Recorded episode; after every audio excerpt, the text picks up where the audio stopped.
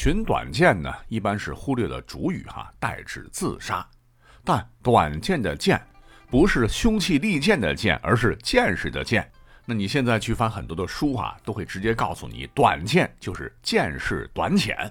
如果按照这个逻辑来理解的话，那见识浅薄就没法活下去，而去寻死，哎，这是哪个哪儿啊？难道说寻常就是热爱生活吗？为此呢，我还真的去搜了搜啊，看到最多的、最主流的说法是说这是出自于清朝曹雪芹所写的《红楼梦》的第六十六回的一句话。乃约定俗成的用法，这里边说人家并没有威胁他，是他自寻短见，似乎是说就是因为曹雪芹寻短见，才引申为自杀，自己认为无法活下去而去寻死。那我就想了，曹雪芹又是何种依据呢？用寻短见来代指自杀呢？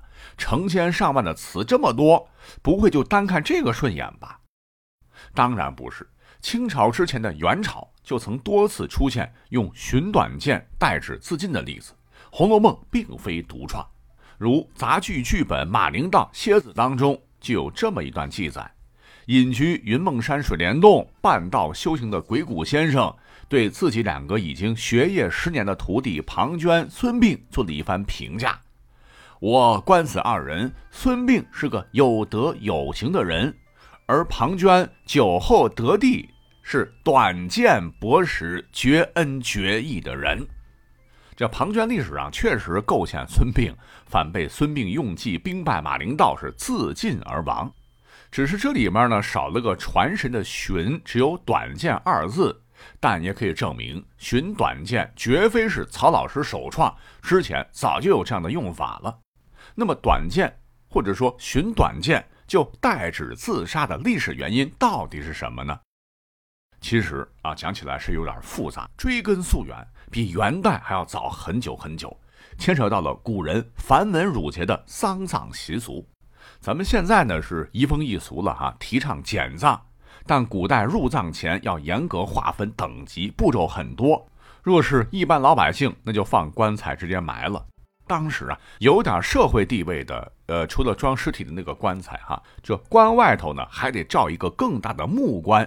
或者是木盒子，这就叫做椁。最早呢，可以追溯到新石器时代仰韶文化时期至龙山时期氏族部落首领的这种丧葬规制。而等到奴隶制国家建立之后呢，天子们为了牌面，死后可享用最高等级的四重棺椁。除了最核心的棺材，第一层用水牛皮来包裹，名为革棺；第二层用椴木制成托。第三重用子木所制，称作鼠；第四层用更好的木头制成，反正是一重比一重巨大吧。大盒套中盒，中盒套小盒，甚至到了后来呢，按照礼制，古代皇帝必须得有七重巨大棺椁才能埋入陵寝地宫。古人又讲究棺椁必重，就是层层棺饰啊，雕梁画栋极为精致之外，在棺材里头、棺椁之间的空隙里头。贵为天子、王公、大臣，难道不放些金银玉器、各种宝物充塞其间，以凸显高贵的身份吗？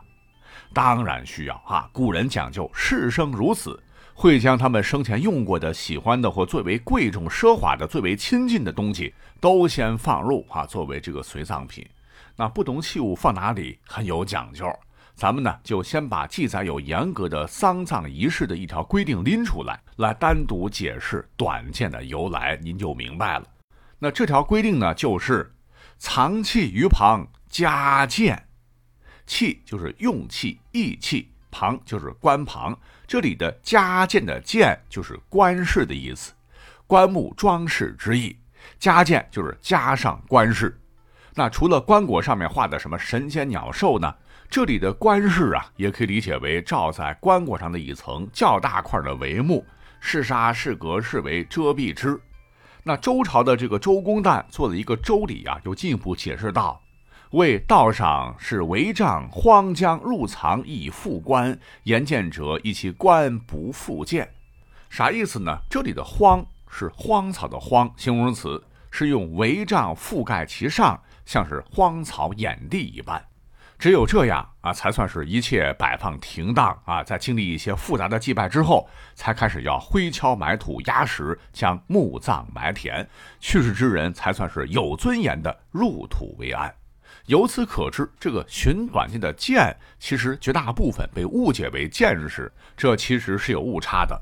短见啊，理解为见识不够，思想狭隘，所以呢，想当然理解为想不通事情，走上自尽之路，更是不准确的。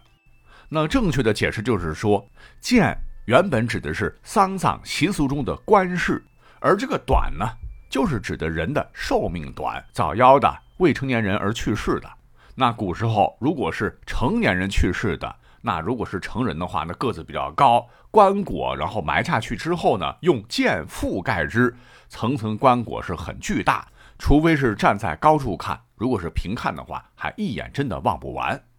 但若是少年去世，尸体很小、很短、很矮，棺椁也不是很大，那剑覆盖上去的话，人一眼就能看到。